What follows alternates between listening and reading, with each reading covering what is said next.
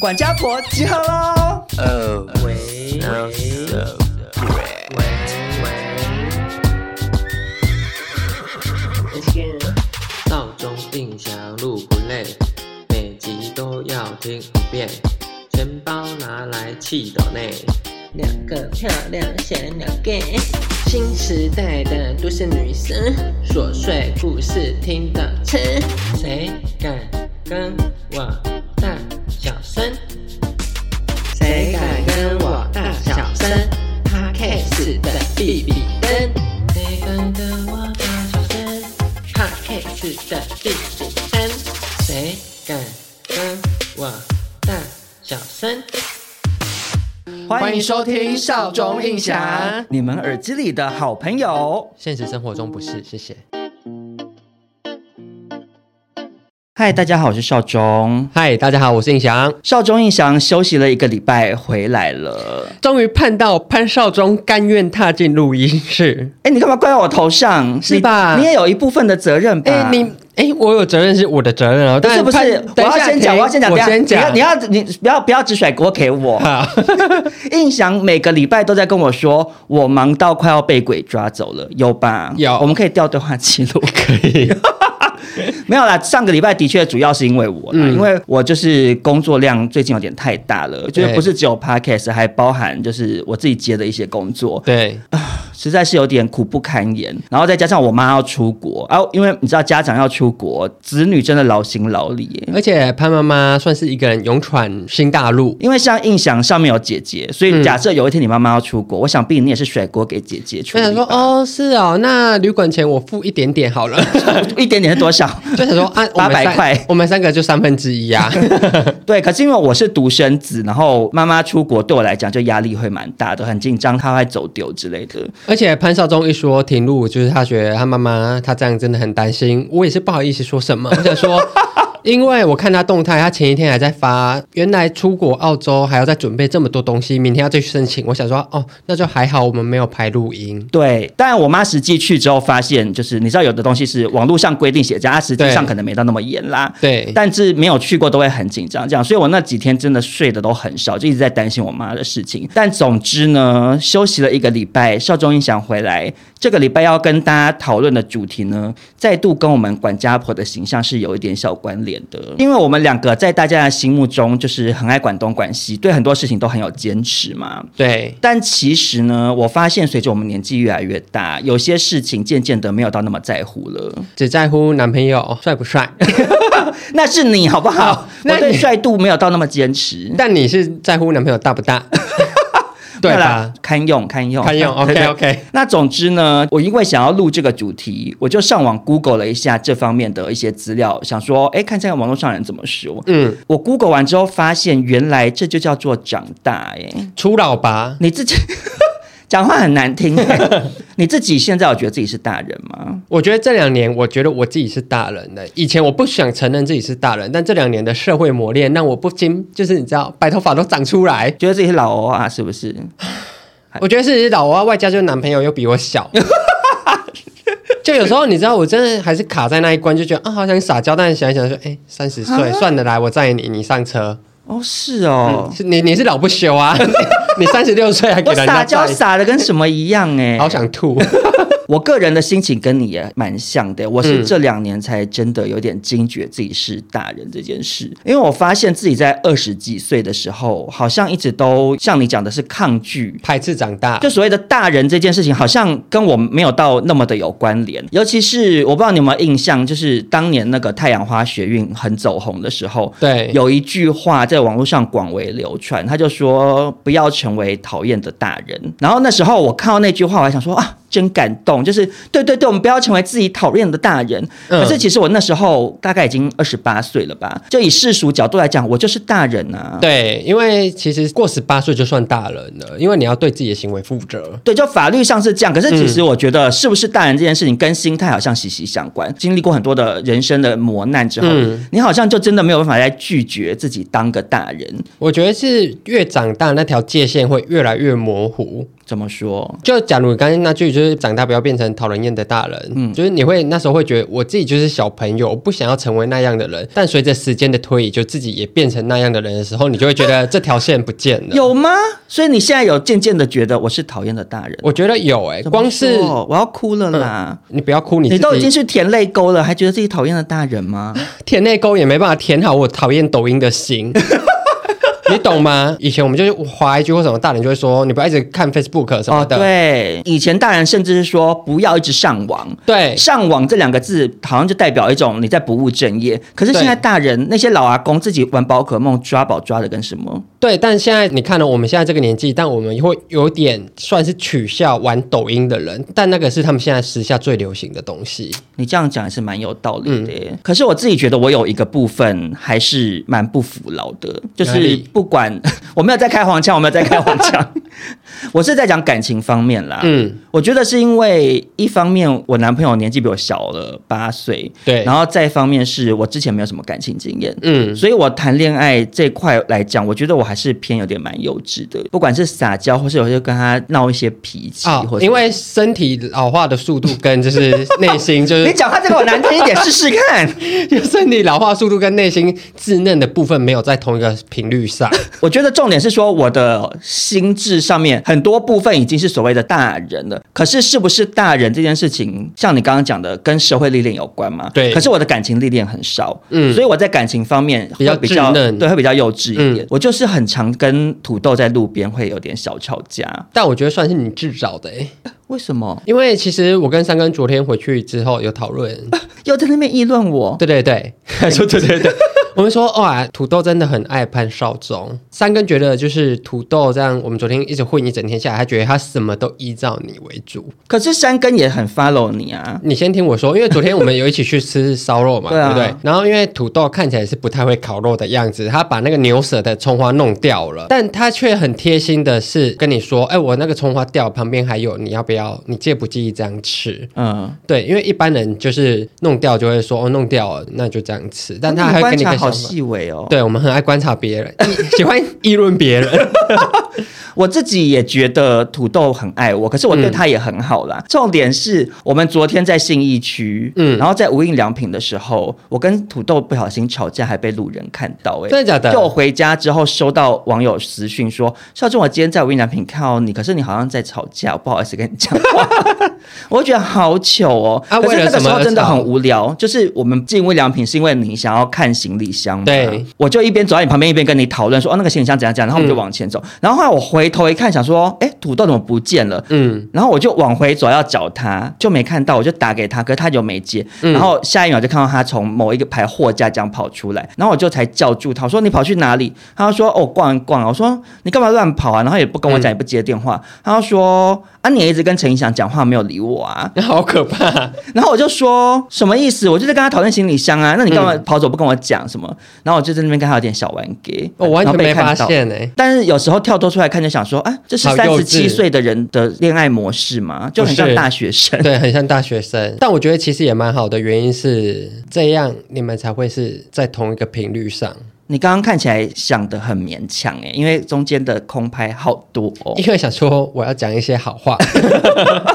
但是回过头来呢，少中三十七岁，印象三十三岁。我们今天要来跟大家讨论的，其实是那些我们小时候，或者是所谓的年轻的时候，嗯，很在意、很在意的事情。可是长大之后，渐渐不在乎的事，甚至已经忘记了。那听众朋友呢，也可以一起想想，自己是不是心也渐渐老化、长茧了呢？好可怕！那首先呢，老 Coco 少中第一个要跟大家分享长大之后不在乎的事情，我相信很多听众朋友都会心有戚戚焉，就是庆生。潘少忠非常注重自己的生日，我不知道大家知不知道这一点，因为潘少忠就是著名，每一年生日在生日前就会打给他朋友说：“哎，我生日了，要不要来参加我的巨蟹大聚会呢？” 我以前开始在夜店庆生之前，嗯，也是会跟比如说同事欧娜什么的，会跟他们 make sure 说，哎、嗯，那那个礼拜几我生日，那我去买蛋糕。我要哭了，因为我以前真的很在乎庆生诶，不只是庆生，甚至是有一些节日，比如说跨年或者是圣诞节之类的，我都蛮在意的。我觉得我会那么在意的原因，第一是我们家很不在乎节庆，你爸妈不在乎吗？对，当然背后的原因有点，我觉得有点小悲伤，就是因为以前很在乎，对，你怎么可能就是还像一般家庭，比如说圣诞节交换礼物或者是圣诞树什么，圣诞树布置一株在那边也是不少钱，很贵，然后再加上家庭氛围其实也是蛮凝重的，有很长一段时间都这样，就根本也不会想要过节。嗯、每年生日，我妈可能顶多就是带我去吃什么锅巴，你知道，就是那种便宜的涮涮锅。不知道，可能比 maybe 前都再高级一点这样子。嗯、然后另外一方面是，我是独生子，嗯、所以我会在乎说朋友有没有跟我一起过某一些节日。以前读书的时候，根本就你也不可能说什么我生日要跟朋友干嘛，那不会很孤独吗？就是很孤独啊。哦、所以你出社会有能力，就想要弥补以前没有做到的事情。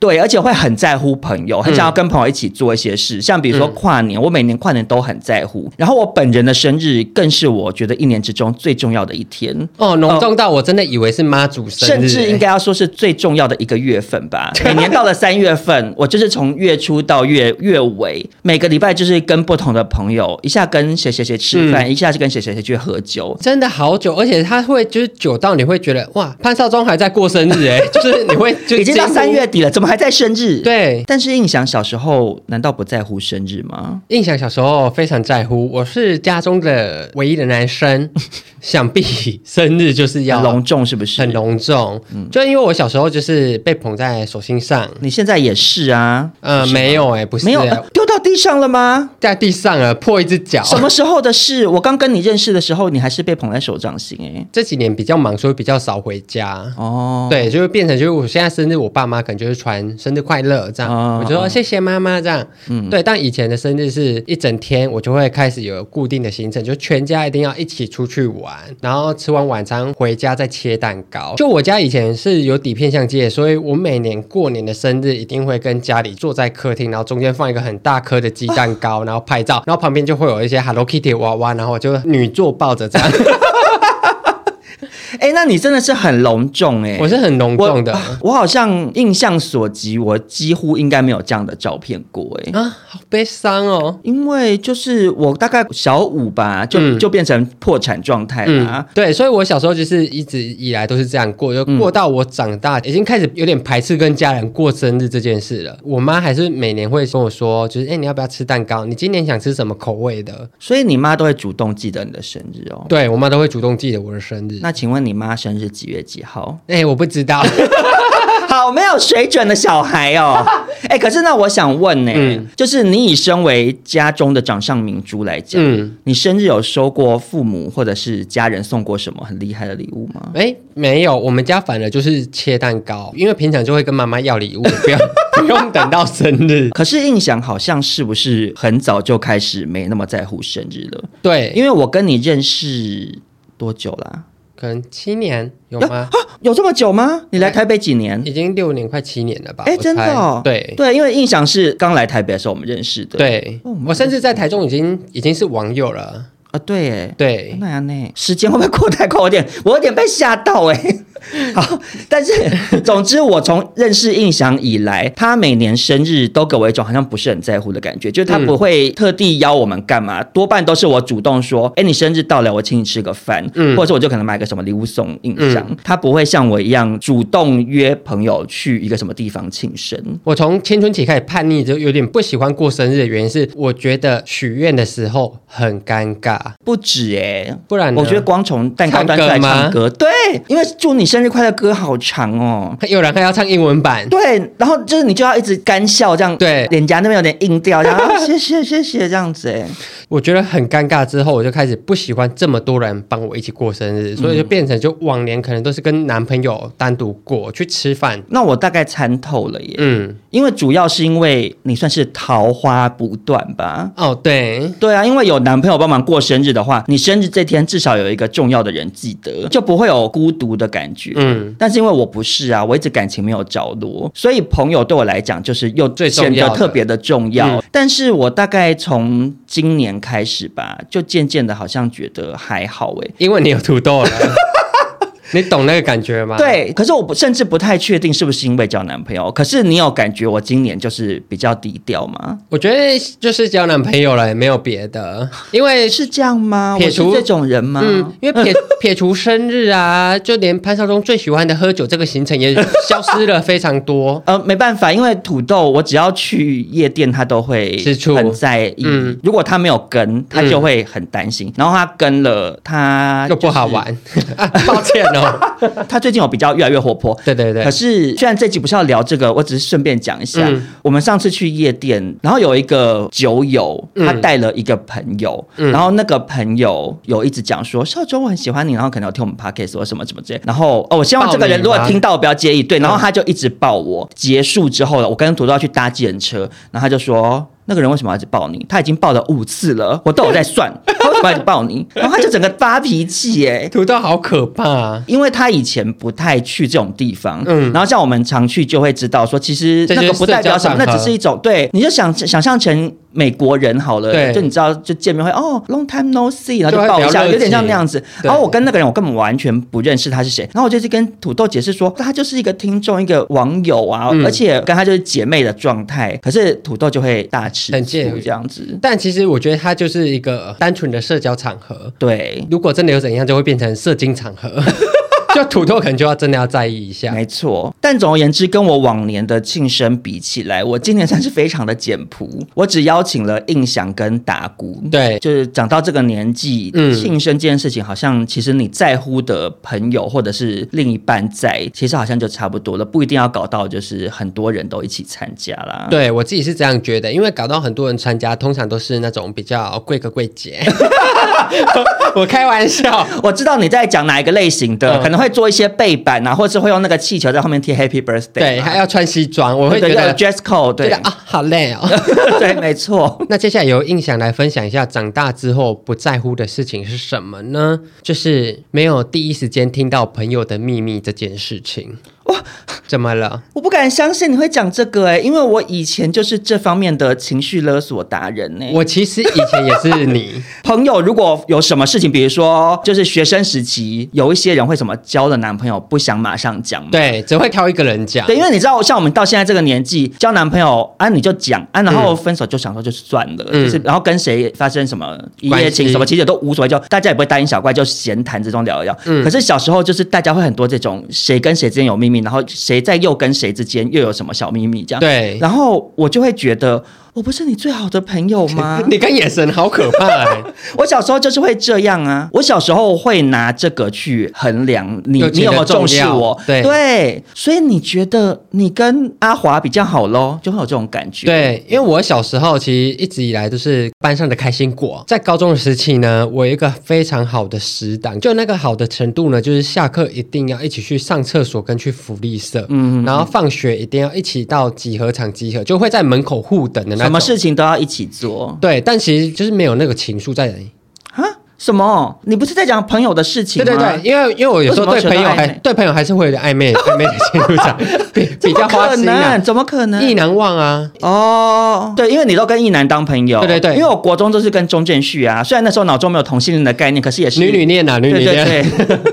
所以那那个同学算是我真的完全没有动情过的一个人，嗯，但是他有一天呢，因为我们那时候手机是蓝牙传输的，嗯，它不像现在是智慧型手机是 AirDrop，高中的时期很流行，就是下载 A 片在手机里面，然后上课就会用蓝牙传来传去的。啊，你们怎么那么时髦？那那时候因为为了跟大家交朋友，我都会去下载 A 片，然后传给好朋友。直男相处很简单，你要跟直男变成好朋友，就是给他们看 A 片。你是说你变成 A 片大盘商哦？对对对，该不会是使用什么 Foxy 之类的？对，Foxy 很好下载，中出美少女啊什么的。Foxy 你连下载一般的，你以为是要下载哈利波特，然后下载变哈棒波特，对，就是会变成不一样的东西。然后因为那时候就是会跟这个人，就是因为 A 片建立起来了良好关系。嗯，有一天上课的时候，我就从别人的口中说：“哎，刚刚谁谁谁都有一个 A 片，这个。”你看过了吗？我就说，我看一下，没有，我生气了啊！我不懂这个情绪，哎，这个情绪就是我什么都是第一想到你，我把你当这么好的朋友，然后你自己去下载 A 片，竟然不是先给我看，就是这种情绪勒索。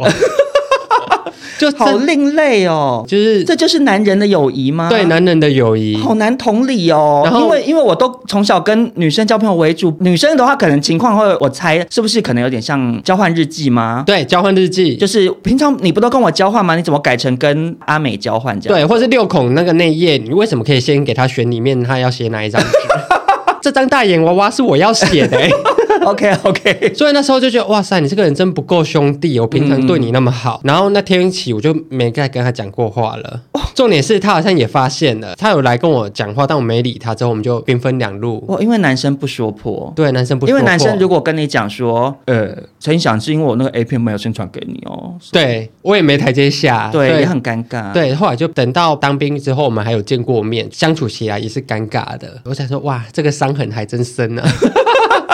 那你是什么时候开始渐渐的比较不在乎这方面的事？我自己觉得我是大学的时候开始不在乎了，因为高中跟国中那时候都是被群体生活绑起来的，嗯，但大学也是很有很多自由时间，所以你接触到的人也不会到那么的紧密，也好像因为这个心力没有就是一直绑在一个群体上面，所以你就很容易觉得哦，那是别人的事，就是你要跟我说就跟我说，不跟我说我也无所谓。这样慢慢的习惯之后，到我长大出社会，就假如我认识潘少忠好了。嗯、潘少忠可能就会觉得我什么事都不跟他说，嗯，但我就会以我自己的角度说，我有碰到你再跟你说好了，他没有那么重要。可是印象后来有点走火入魔哎、欸，因为印象 后来是变成有点是对人很疏离跟冷漠的那种啊，嗯，就是你的心有一道墙。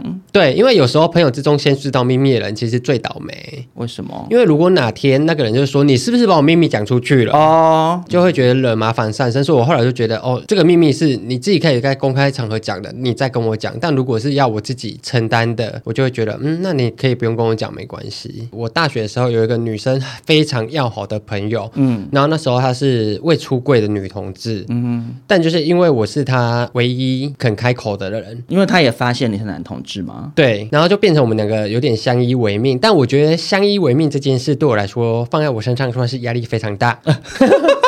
我就变成他唯一的一个出口，所以他有任何他喜欢的人的负面情绪，第一时间就想到跟我讲，每天都会一直听重复的事情。哦，他为什么好像喜欢我又不喜欢我，就会一直轮回在这个圈圈里面。我就久了就会觉得啊，我不要知道秘密好了，比较轻松。对，可是印象这样的个性，反而让周边的朋友好像也蛮愿意跟你讲一些秘密的。你有发现吗？我知道，因为你好像没有那么想知道，或者没有那么在乎这件事情，也没有那么爱分享。就大家跟你讲，好像会觉得比较安全感。嗯、对，所以如果你是很想要优先知道朋友秘密的人，好像反而可以参考你这个做法。你就反其道而行，啊，假装不在，假装不在，然后明明听到一些想说，哇，真八卦，拿笔拿笔抄，拿笔记下来。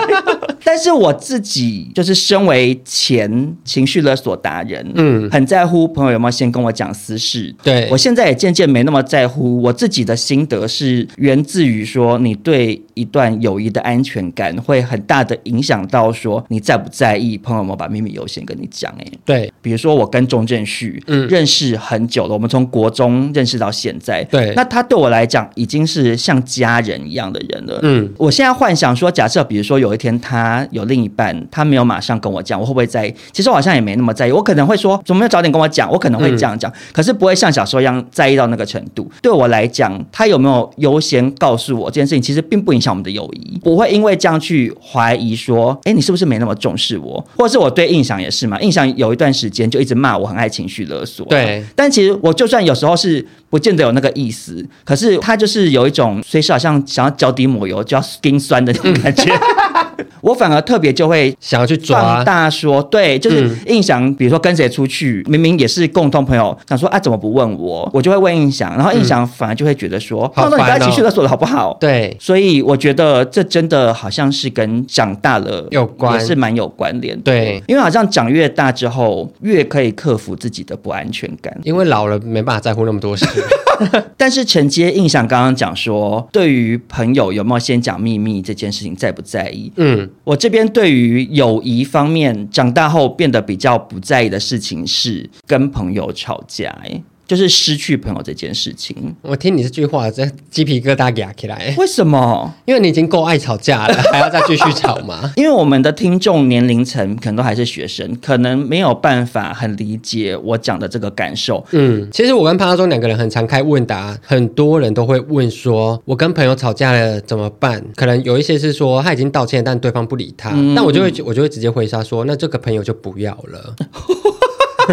你真的很冷漠无情哎，因为我就觉得他就是没有要理你，你不要再就是降低你自己的格调去贴着他。你连交朋友都要像谈恋爱一样把自己当成女王哦。其实不是当成女王，就会觉得就是一段关系，如果你要这么用力的去维持，只会让自己非常的累。如果你今天已经尽力了，嗯，就你能做的你都做了，嗯，那如果对方不接受，可能你们缘分就到这。对，就我长大之后会渐渐能够接受这件事情是。人跟人之间的缘分，有时候就是有一个期限。嗯，不管是感情或友情，都是一样。有时候甚至，也许连家人都是，是对。因为小时候真的会超级在意这种跟朋友之间产生了一些什么纷争，嗯，然后你就会花很大很大的力气在上面，想要去修补。对，或者是有时候你跟一些朋友其实价值观没有到那么合，嗯，然后尤其是这几年啊，大学毕业出社会之后，你们大家都不是学生了嘛，你会。在学生的时候，你们是同一个基准、同一个身份、同一个状态。对，毕业之后，可能比如说，哦，有的人结婚生小孩也好，当家庭主妇；有的人出社会工作，嗯、可是你做的工作也都各不相同，遇到的人不一样。那你跟朋友之间会因为这些外在环境的关系，导致你们的价值观会越走越远。嗯，那你们两个契合的程度可能就会越来越低。嗯，然后你渐渐就会觉得说，啊，好像我跟这个朋友是不是不再那么适合当朋友了？甚至可能。会因此有很多的纷争，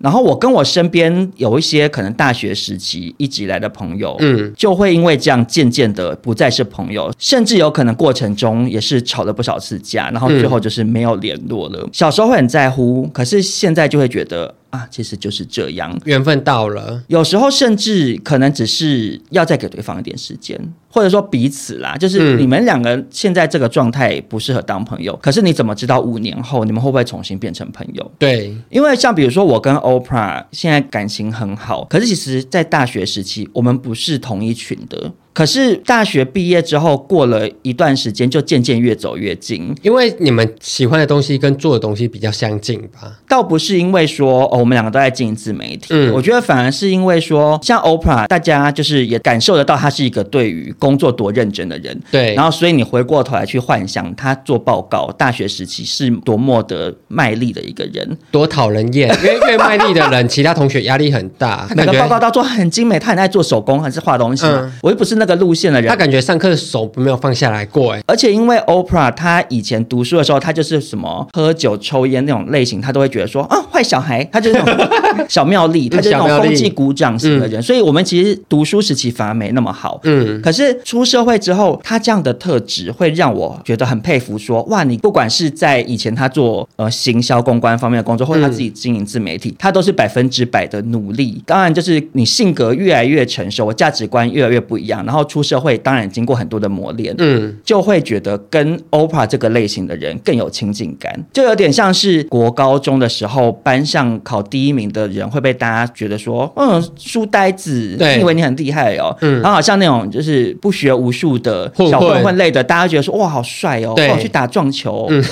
可是你长大之后，其实你喜欢的就已经不一样，对，你会想要交朋友的类型会不太一样，这样，对，所以到这个年纪，真的会对于一些友谊。的分分合合越来越不要放在心上，对，因为我其实跟潘少忠算是友谊差点破裂过。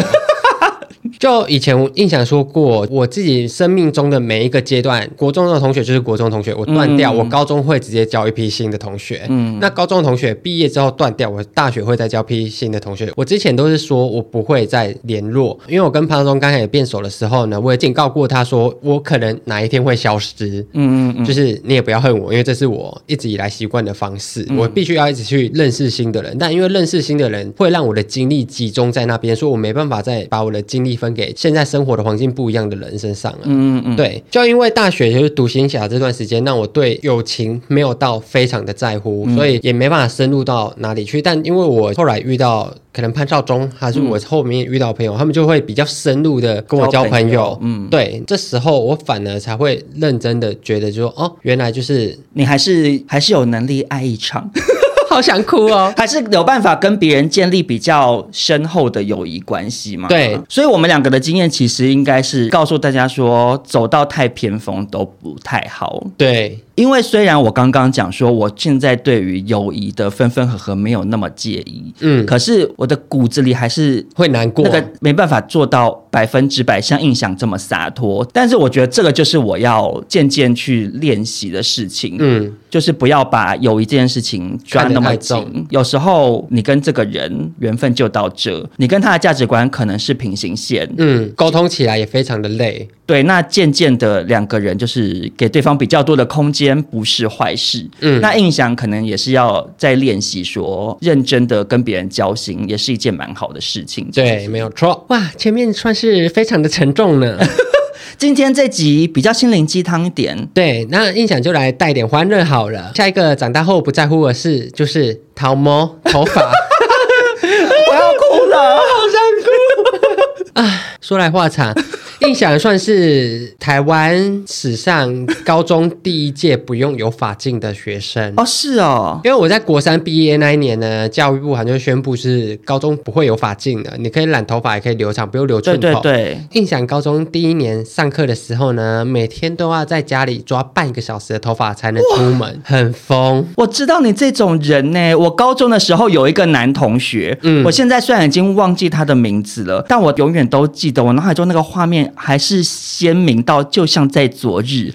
就是他坐在我的斜前方，桌上放了一面镜子，对，然后他一整堂课对着镜子一直抓抓抓刺猬头，对，每一个尖尖都要那个角度是他百分之百满意的。我永远记得那个画面，就是你吗？就是我，因为我小时候就是因为很在乎发型，尤其那个年代就是刚好发禁刚解除，所以大家第一看就说：“哦，你头发帅哦，就是有抓头发。”然后女生一定要烫成贵宾狗那样子，卷卷头，卷卷头，因为那时候很流行烫卷。女生又可以染头发，所以就会整个学校都很像贵宾狗，红贵宾那样。时候，我是那个时候，我高中的时候，女生是流行那个罗美美头，嗯、就是妹妹头，对，然后两边就是要夹离子烫很直。嗯，女生的话，上课就是一直拿那个扁梳在那梳梳头发，对，一直梳自己的刘海。因为那个你那个年代是我国中的时候，因为我国中那时候下课也有很多女生一定会带扁梳去厕所门口狂梳，然后还有要带黑框，然后旁边有 Hello Kitty。蝴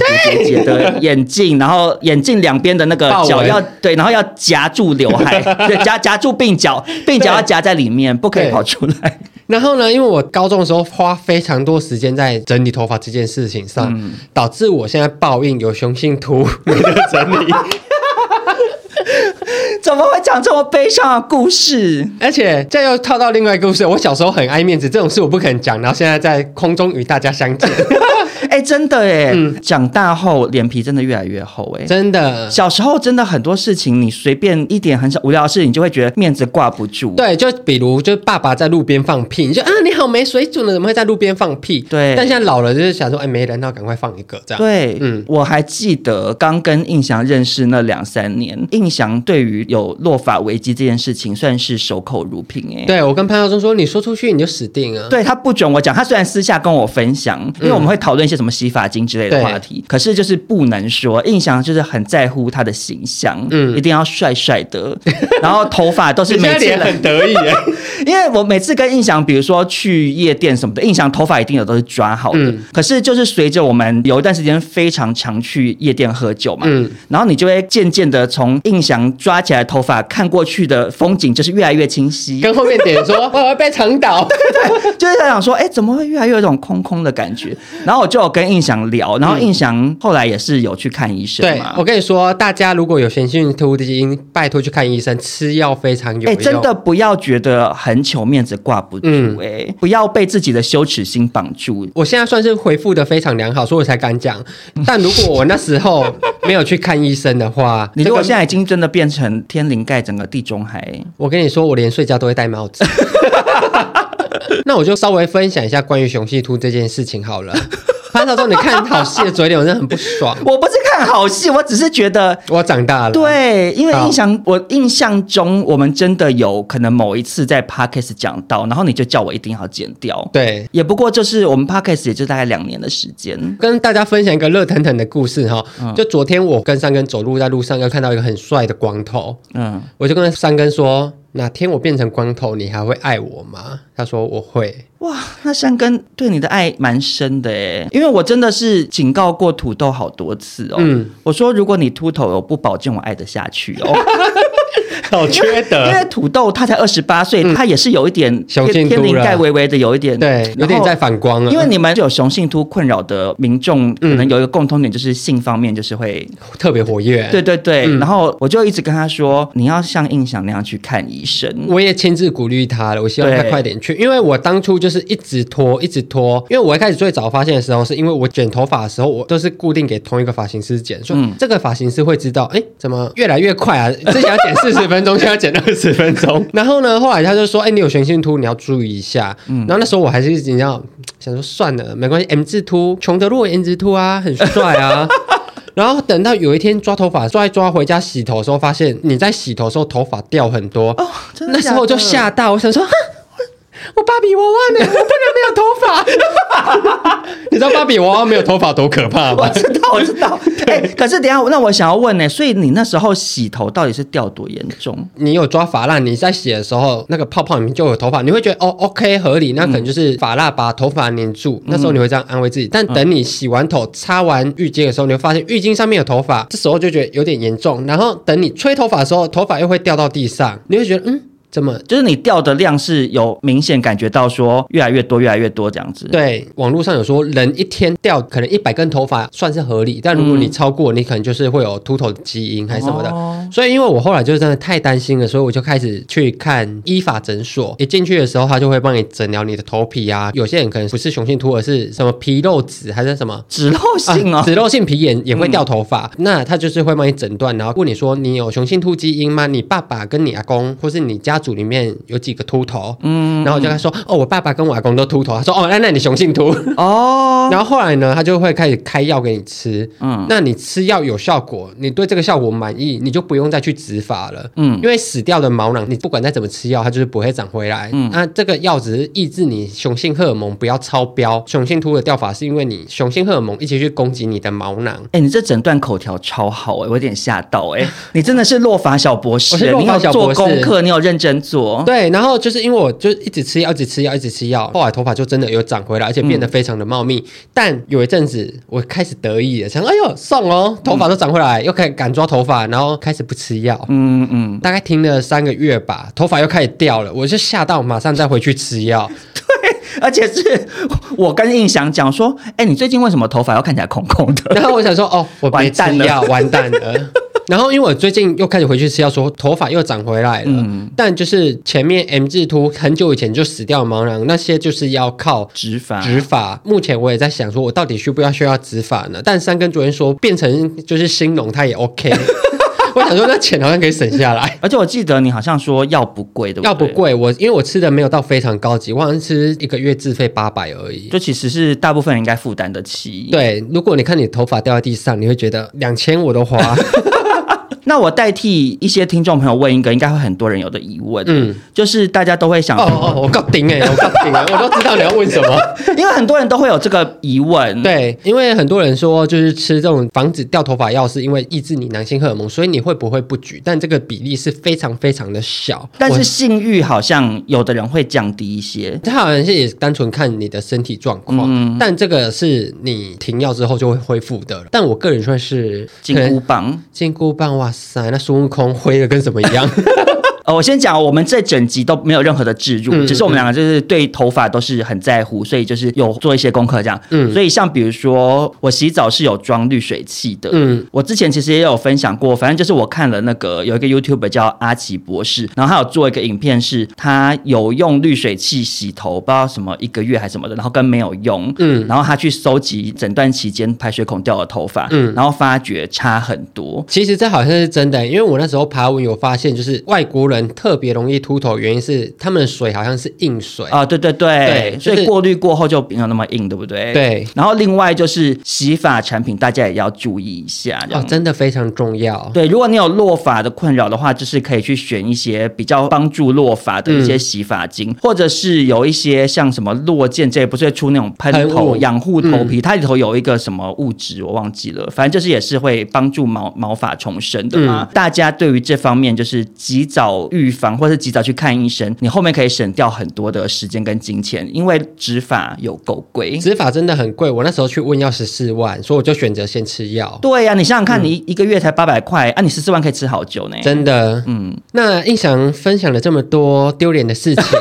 但其实说穿了，它不丢脸，它是一个健康的事情。但是小时候会觉得很介意，嗯，但长大就是觉得没关系，讲出来就是让大家有更好的方法去面对问题。我觉得是长大之后更分得清楚轻重缓急，跟很多的事情比起来，面子相对来讲是没有那么重要的。对，如果你为了面子问题不去看医生或不去处理你现有的问题，不管是生理或心理的啦，嗯、啊，他最后可能会滚雪球变得更严重，那你最后还是得面对啊。而且那时候已经没有解决。觉知道了，对，所以大家真的是脸皮可以稍微厚一点，嗯、就是现在可以体会为什么有一些欧巴桑哦，位置就给他坐下去，不管旁边有没有人，因为他就对啊，他不坐不喝啊，对他不坐，他就是要站一个小时。对，对 那印象分享完他这一两年间渐渐的脸皮越变越厚的心情呢？嗯，少中这一两年间也有一个我以前很在乎，长大后不在乎，而我其实也有点小吓一跳的一件事情是什么呢？就是我。我长大后越来越不在乎我出国的行李箱装的东西够不够齐全。我以前出国真的很神经哎、我现在觉得你看起来是非常神经的。为什么？因为我们两个没有一起出国，但你给我的感觉是你护照会记得说我要放在哪个包包，然后我一定要带什么药品什么药品。不是啊，你这不是正常的吗？你护照谁会乱放啊？护照最重要啊。但就是你的那个重要程度是不管多挤，你都会想说不行，我一定要放好在这里啊。对啊。哦，是是这样，是不是？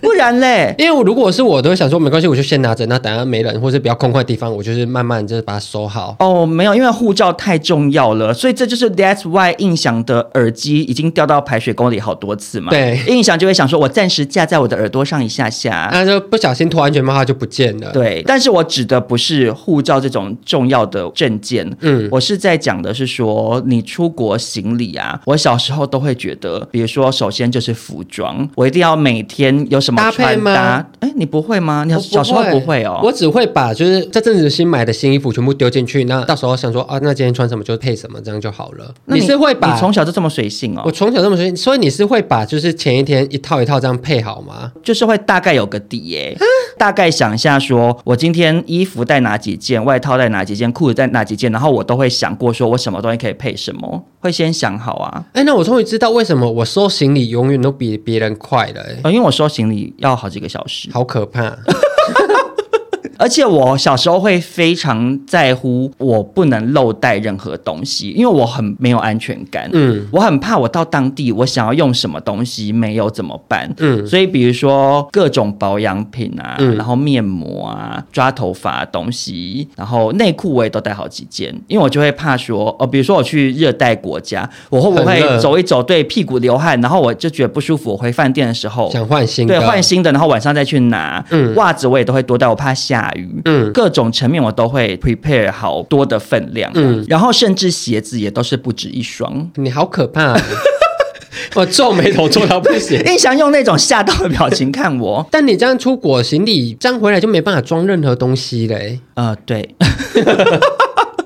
我以前真的非常神经，那是因为我小时候没有出国经验。嗯，一方面是我本来就蛮神经的啦，然后二方面是长大出国，你就会觉得特别重要，然后你就会想说，哇，我每一天一定都要盛装打扮。嗯，但是一直到这两年，渐渐的就不会有这个想法了，因为后来比较常出国，而且我后来发现一个很重要的点是，我每次啊，嗯，带的衣服最后也都没有穿完，因为你到那边会买新的。对，你怎么可能不买？嗯，然后最后你就会在那边买，想说啊，那我明天就穿今天买的这件新衣服好了。对，所以最后就会想说，其实根本不用带到那么多，哎，一定会这样，因为印象以前就非常聪明。我第一次去泰国的时候，就是我这辈子第一次出国，嗯，我带的行李是旧衣服。哦，你去那边丢哦？我去那边就穿丢，然后再买新的穿回台湾。所以你是不是也是像有一些人会出国带什么旧内裤跟旧袜子，然后在那边一天丢掉一件？对，我跟你讲，我真的做不到哎。我虽然虽然现在已经有在练习了，可是我仍然做不到。我出国，我每一件内裤都是精挑细选呢。给谁看？以前是想，你是不是觉得今天很重要？我一定要穿的超漂亮。对，以前会想说，比如说去泰国，你可能会去夜店，或者是会去按摩什么的。嗯、啊，现在有男朋友，你就会想说，哦，我就是要带什么后空要带下，或什么，就是会会有这种心态啊。嗯、可是我现在已经比较可以接受，说不要带到那么多天份的衣服。嗯，尤其是热带国家，然后基本上你每天都在穿背心，有没有？啊，背心啊，其实就整的都差不多，啊，短裤也长那样。对，然后保养品我就是会带小样，嗯、以前我都会带一整个完整的。我想说，我出国我也要认真保养，所以呢，我平常用惯这个，我就是要带这个。但其实没有哎、欸，很累的时候想说随便擦一擦，赶快睡。对，因为你知道，我到现在都有点改不掉，就是我出去玩，我都会带好多片面膜。嗯，我就会想说，印象可能也要敷啊，土豆也要敷啊，我要多带一点，我怕人家跟我要。然后我就会带贵的跟便宜的，想说如果你要敷的话，我就拿便宜的给你。搞没水准，没有那因为。些贵的有的要一片要一百块，贵，然后就是会准备的很完整。嗯，可是我每次回来之后都发现，我根本一片都没敷。对，因为通常就喝醉，然后直接去床上睡。对，你就会想说，哦，我干嘛？嗯，然后我那个保养品啊，现在虽然都带小样，可是我会带蛮多小样的，比如说化妆水、精华，然后乳液什么什么，有一些什么晚安冻膜类型的什么小样，我是全部都带。然后我带到这么完整啊，可是结果后来每次回来都发现说，啊，有可能有两三罐，我根本也没打开来用。我以为我会做那么多道的保养手续，嗯、结果因为出国说实在，常常都玩到好累，隔天又要起来要去什么行程，最后你就会随便插一两个东西，就想要去睡觉了。对，而且我现在就是我也都只带小样，我以前跟你一样会带瓶瓶罐罐。对啊，而且带小样你会觉得就是哦，用完没用完就算了丢掉无所谓，嗯、但你带瓶瓶罐罐就会要再扛回来，就觉得好累。哎、欸，而且我以前神经到什么地步？我带一个东西你一定不敢想象，K Y 哦，不 不是，那算必备吧？啊、那算必备，对，我会带蜡烛。因为我会想说，我在饭店我也要香香的。你是被那些就 Vogue 杂志乱写，说到哪里都要自己的味道宠坏了。就是你会觉得我今天出国很难得，我每一天都要过得很隆重。嗯，所以你就会想说，哦，这个蜡烛我很喜欢，比如说什么有那种 Diptyque 的蜡烛啊，嗯、以前比较穷嘛，嗯、然后在台湾都舍不得点，然后出国想说我要带着，我要在 在饭店我也要这种味道，什么然后就带饭店那边点蜡烛，然后会带什么蓝牙音响啊。嗯想说我们在饭店也要听歌，嗯，后来发现根本就没有在播。就想说，我到底干嘛带那么多东西？而且以前出国还会带什么？带电脑？你会带电脑？我以前出国会带电脑。为什么？我也想说，我要去那边的咖啡厅滑，就是用电脑拍照。你凭什么批评我？我带蜡烛凭什么批评我？你带电脑才啰嗦吧？然后后来就发现，去咖啡厅根本电脑没拿出来，就是在滑手机。对呀，你根本没有时间那边，就好像自己在国外想说，我要来打个文章什么的。没有，去拍完照、喝完东西，赶哦，赶快下一个行程。我只能说你做作度不输我。我现在会带电脑，都是因为真的要工作，那就没办法。嗯，有时候就可能跟厂商谈好的一个什么档期，在那边的时候要弄，我就只好带电脑啊。嗯，可是印象爱带东西在身上的原因是，小时候我妈给我养成的习惯。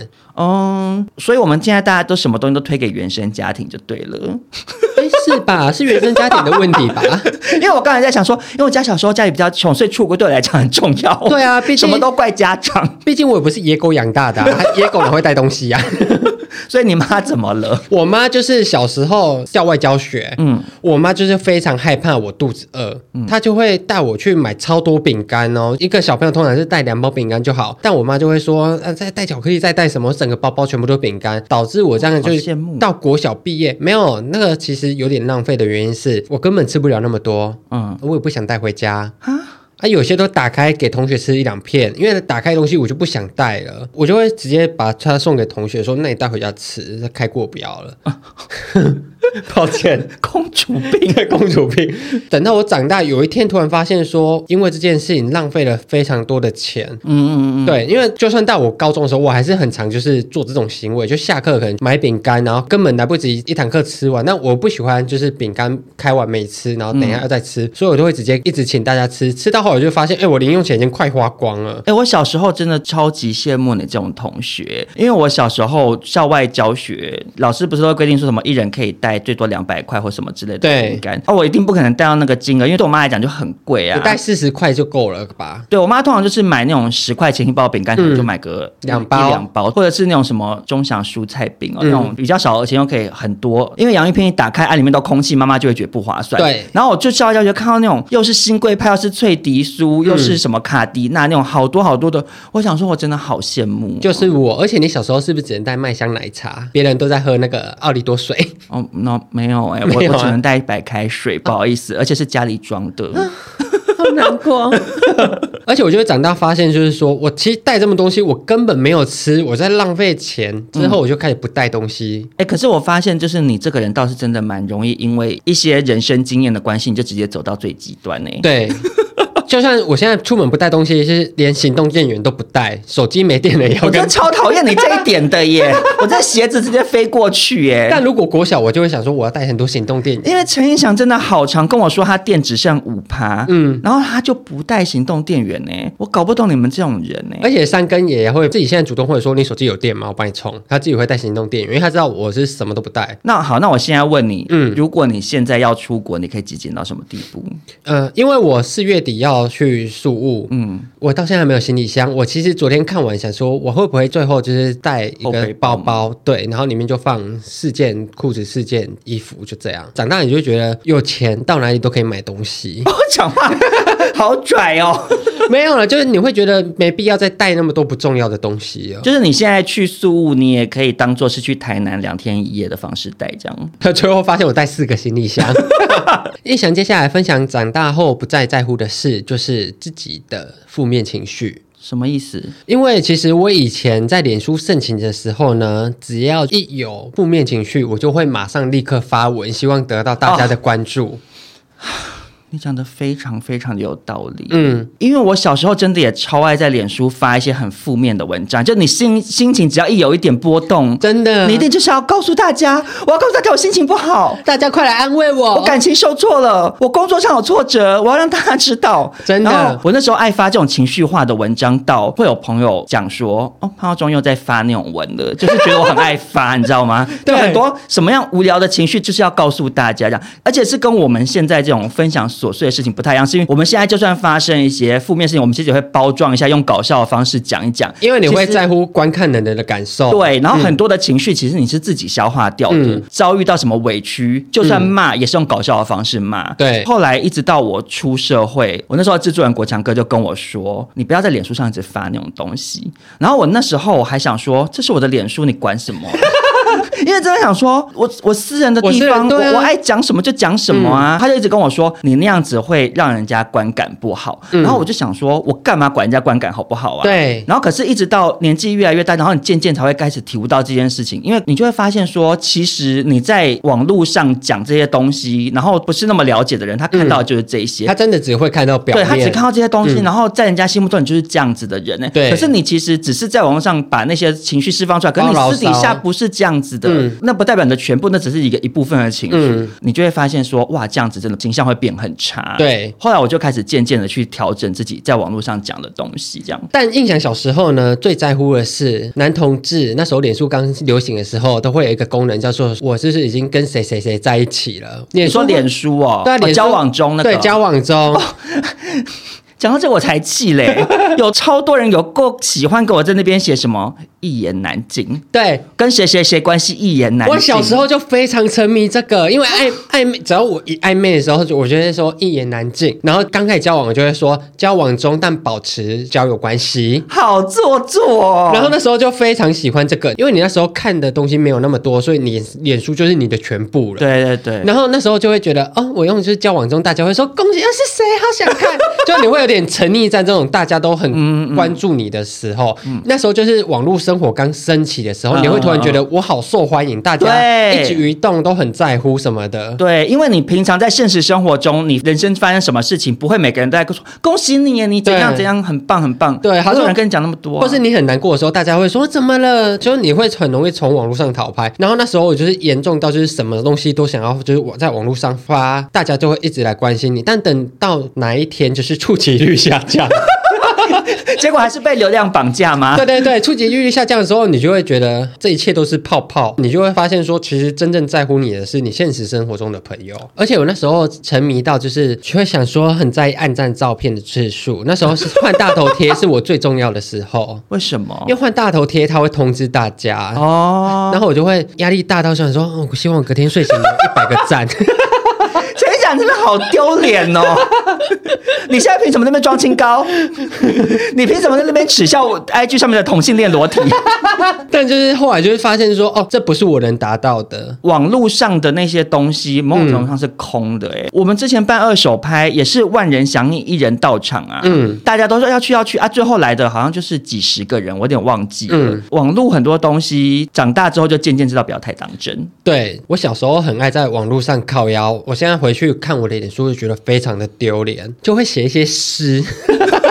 但我现在是会玩好笑，没有那么贴近自己真实的生活。但以前发文的东西会非常的真实。我想要告诉大家，我现在的一切的心理的状态或是想法。那我想要问一下印象，我不知道你记不记得我们录少中印象早期的时候，你有分享过你有一个小账专门写心情日记？有啊，还在吗？不在了。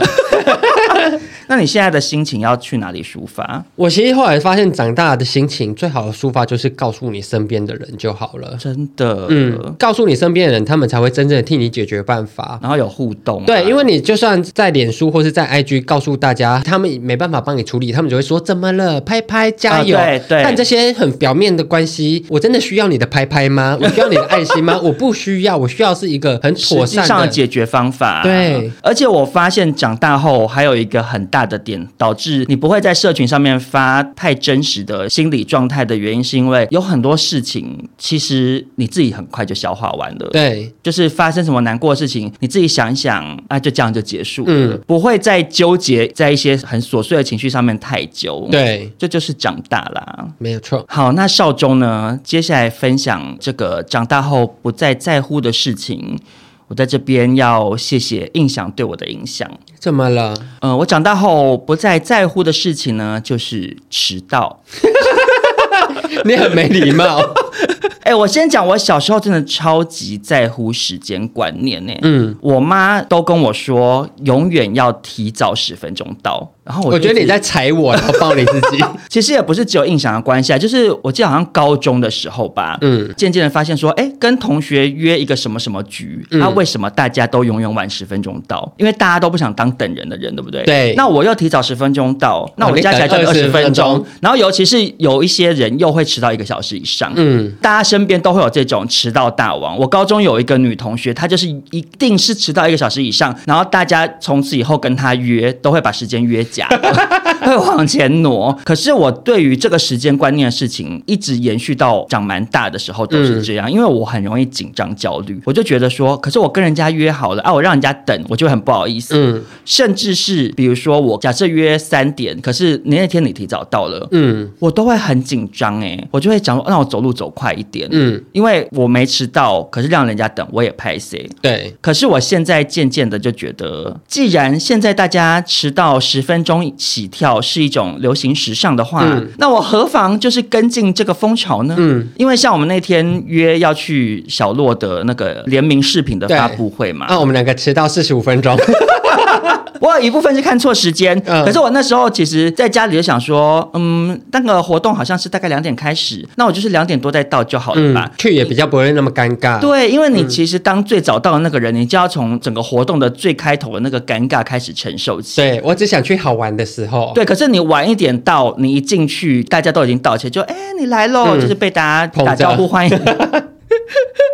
潘少忠，你很丢脸。不是，我跟你讲，我刚刚这整段话，大家自己回去听。当年是陈胤翔跟我讲的。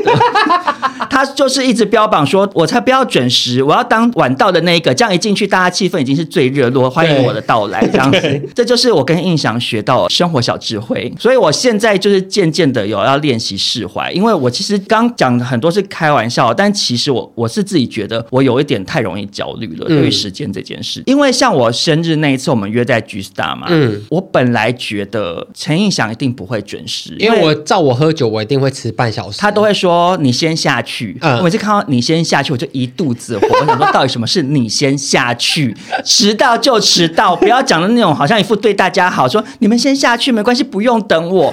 看起来那个嘴脸真机车。然后我那天就想说，反正陈胤翔一定也是不会准时，我就不用太准时。嗯，可是结果那一天呢，达姑就是先到了，对，然后印象也很神奇的没迟到。然后我到捷运站的时候，印象已经在巨大门口等我了，我就从捷运站走过去。可是那个路其实有一段距离要走十分钟吧，要走很久。对，然后我就很急，一直走，一直走。然后土豆就会说：“嗯、你干嘛那么急？”我就说：“没有，印象他们已经到了，不好意思让人家等。嗯”可是其实就想一想，想说啊，印象也让我等过很多次，他等我就会死，是不是？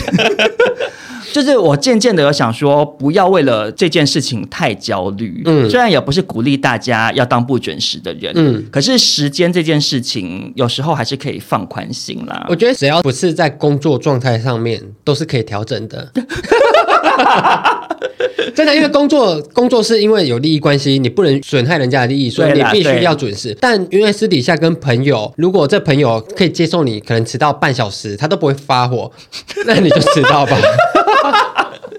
整段话听起来其实也没有到很合理，抱 歉抱歉。好，那今天呢，少中跟印象跟大家分享了这么多我们小时候可能很介意，长大后越来越不在乎的事情呢。我觉得总结下来，这些事情就是，当你没有那么在乎这件事情的时候，嗯、你就会还给自己一个比较轻松的人生。而且我自己觉得，就是你小时候这些很担心或很在乎的事情，如果真的过不去了，请你不要逼你自己，因为长大你就会觉得这些事情都无所谓。很多事情当下看都觉得好像很严重，嗯啊，可是你现在想一下，你可能五年前出了的一个球，你现在看还是觉得好像很好笑啊。对，而且你现在如果觉得啊怎么办？我抖音我在班上追踪好低，红不起来。但十年后 谁在乎你抖音多少？对啊，那时候抖音在不在都很难说啊。对你看，我们就活生生经历那个无名小站就这样结束。真的，无名当年无名小站那个首页多么的重要。啊、网红不要多落魄，有的明明已经转战 IG，好不好？你讲话小心一点。开玩笑，开玩笑。但我觉得，就是你要重新想一想，你现在很在意的事情，真的是这么值得在意吗？嗯，就像我们刚刚讨论的，你身体的健康比你的面子更重要。对，就是长大之后会体认到这件事情啊。嗯，真正该在意的事情，可能不是你现在在意的那个点。那你重新整理好顺序之后，我觉得对你的人生都会更有帮助。而且，因为你如果太在乎身旁发生的所有事情呢，你就会很容易的随波逐流，而没办法真正在乎你自己。那今天这一集呢，希望可以给一些年纪比较轻，可能还是学生族群的听众朋友一点人生的小方向。对，你现在很在意这件事情，长大后如果已经遇见了，等到跟我们一样是老 Coco 就不在乎的话，或许你可以从现在开始就不要那么介意。没有错。那如果今天这一集让你觉得对你的人生很有帮助的话，也别忘了给我们五星好评，或者是分享给你身旁的亲朋好友喽。那我们就下周见，拜拜，拜拜。